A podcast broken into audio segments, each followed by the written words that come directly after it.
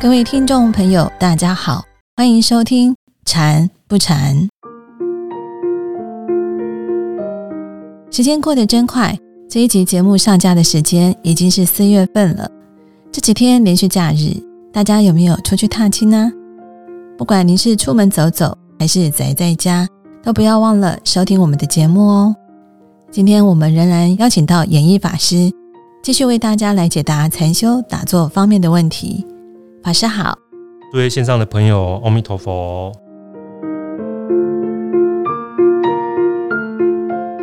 法鼓山所举办的初级禅训班是禅修打坐的入门。今天这位提问的朋友就是参加过初级禅训班的一员，他在课程之中发现了有些不太了解的地方。我们现在就来听听看他怎么说。老师您好，阿弥陀佛。我先前有参加过法鼓山的初级禅训班，我记得在上课的时候，法师有教我们在打坐之后要按摩身体，然后再起来。不过我有点纳闷，为什么打坐之后要按摩？如果不按摩会怎么样呢？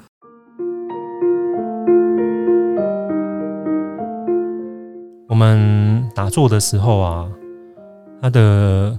身心的状况跟一般活动在动中的状况是有点不一样的。当我们呃身心比较安定的时候，烦恼比较少的时候，我们身体的能量呢会到平常比较没有照顾的地方去做一些能量的补充、能量的修复。再更具体一点呢，就是我们。平常有一些身体的肌肉啊，或是有一些曾经受伤的地方，他平常呃血液经过那那个地方很少。啊，但打坐的时候有一些比较细部的地方，我们的气血会会因为比较放松而会流经那一些区域，所以在要起坐的时候或起坐之后，需要是需要按摩的。因为要把这些区区区域的气血呢，呃，就是把它排掉排掉，用推按压推拿的方式，重新让它回到原来的位置。因为我们在起坐的时候，身心又回到原来的状态。如果在这个时候，很多气血还停留在平常气血不太会经过的地方，那久了。呃，一段时间，它那边就会比较酸麻。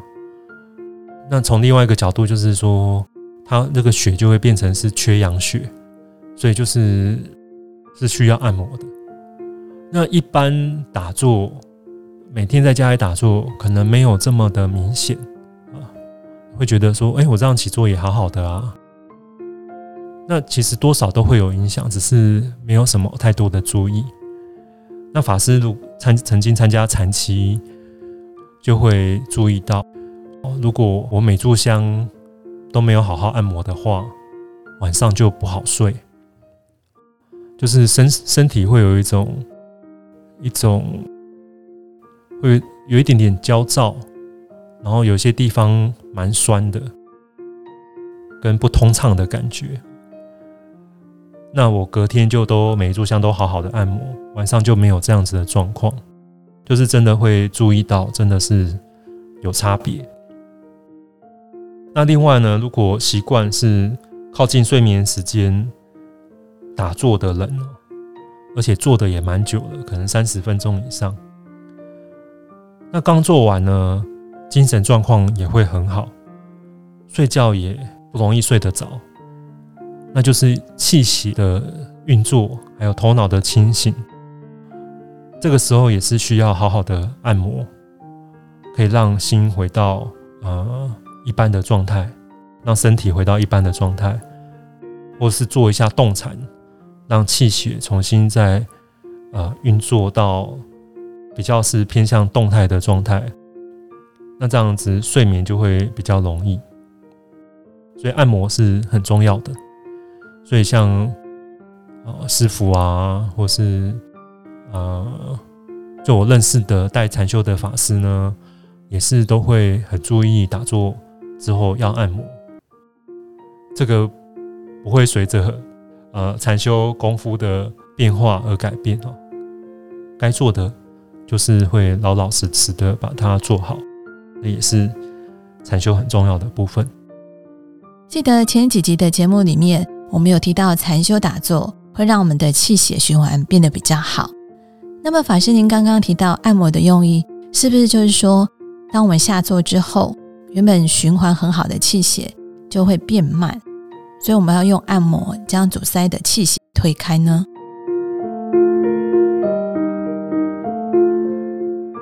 呃，对，比比如说我们平常像很多肌肉，背部的肌肉。为什么有些人常常觉得打坐会有一些气通的感觉？就是气血开始流到平常会流经的地方，平常那个地方是有点阻塞的。那因为打坐它气比较通，就流流进去了哦，所以那个地方会就得到氧气跟养分的滋润。但是我们起坐呢，呃。身心在能量调配上会比较照顾，比较用得到的地方，所以当如果那时候气血还留在这个比较不常用的地方，它就会被锁在那里，啊，那那边就会变成是比较缺氧的血，那这样子也对那一个区域没有这么好，所以为什么就是要按摩，就是要把那个气血，呃，推推掉，推掉，让它回到。本来要留的地方是这个意思。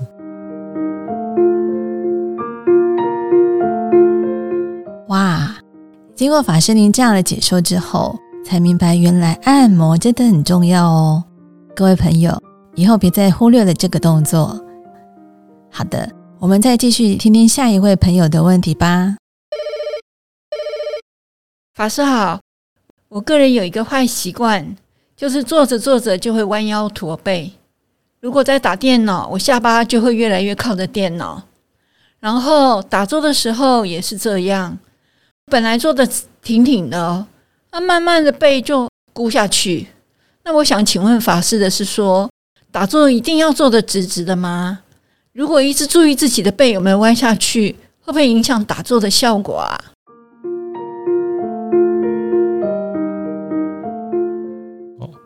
这个问题很好，就是有关于打坐的姿势。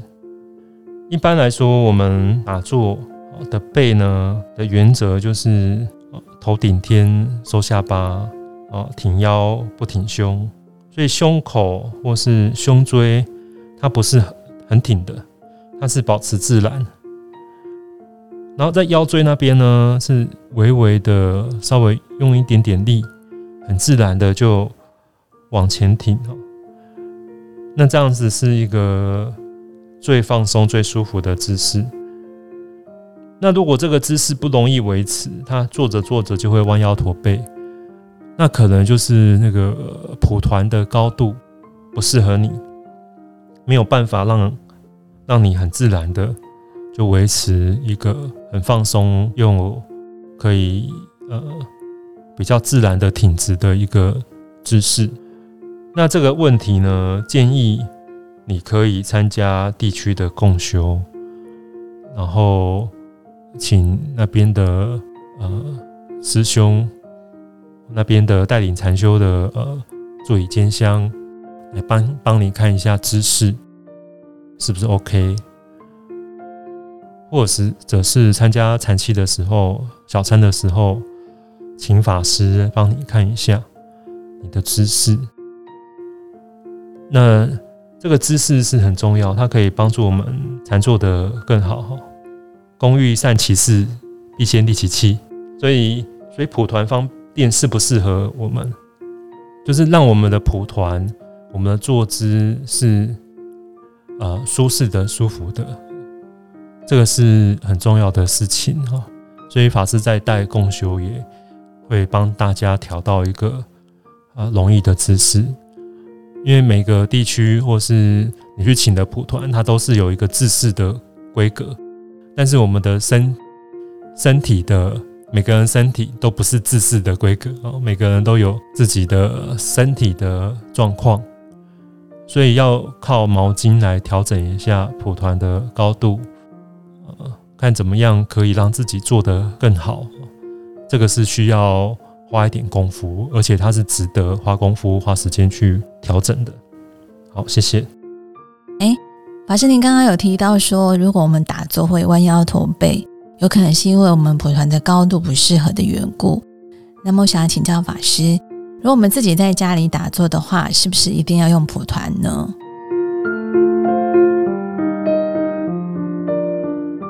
呃，其实这个很多地方哦，不同国家的习惯都不一样。据说韩国很多禅修道场，它就是没有蒲团。那他们一开始练呢，要练很久，就会习惯，就是不用蒲团。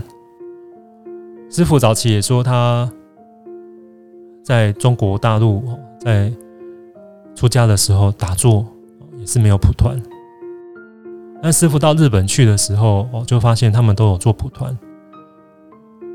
那中国大陆也很多寺院其实也都有用蒲团哦，但是高度不一定。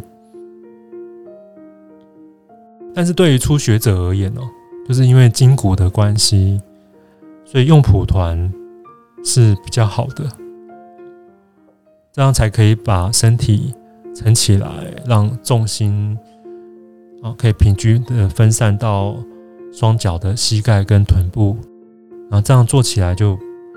会比较轻松哦，做的比较久，比较腿比较不会痛，所以有蒲团是呃对禅修来说真的是比较好。但蒲团的高度会因为你散盘、单盘还是双盘的坐姿，呃所需要的高度不一样，那这个都是需要啊变化跟调整。一般来说，呃，散盘的蒲团高度会高一点，单盘低一点。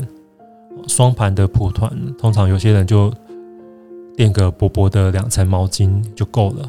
蒲团来说就太高，这个就是跟依据自己的身心状况而定。一般来说，就是蒲团太高，啊，会把身体撑得太高，让心会容易浮。然后坐久了腰就容易弯，容易驼。那如果蒲团太低呢？就是这个重心会太靠臀部，然后会有一种会产生额外的一种压迫感，身体会觉得更沉重。所以蒲团或是坐姿有没有影响？会有影响，而且影响还蛮大的。因为身体的姿势就会影响到我们的念头，所以能不能够能够专心的用方法，持续的用方法，坐姿是蛮重要。那另外说，如果打坐一直注意自己的姿势，这样也有点本末倒置，因为呃，打坐是心要放在方法上，如果一直的。注意自己的坐姿对不对，正不正确？那这样子也没有好好的用方法，所以一开始蒲团怎么样调整好了，我就做了。那这个就不管了，就专心用方法，我就不要再注意蒲团的问题，不要再注意啊这个背弯不弯的问题哈。注意到哦太弯了，就稍微再呃挺直一下啊。恢复到原来的状态，那没有没有注意到，还是很专心的用方法，就继续用方法，我就保持这个原则。那时候太注意身体的坐姿，那都是妄念，就是要专心的在方法上。好，谢谢。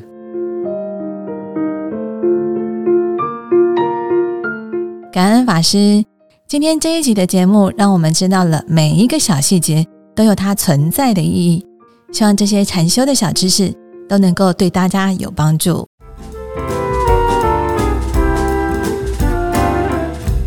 如果你在禅修打坐的过程中也有相关的问题，或者是想对禅修有更深入的了解，欢迎写信到法鼓山全球资讯网，或者是在 FB 法鼓山官方粉丝专业私讯给我们。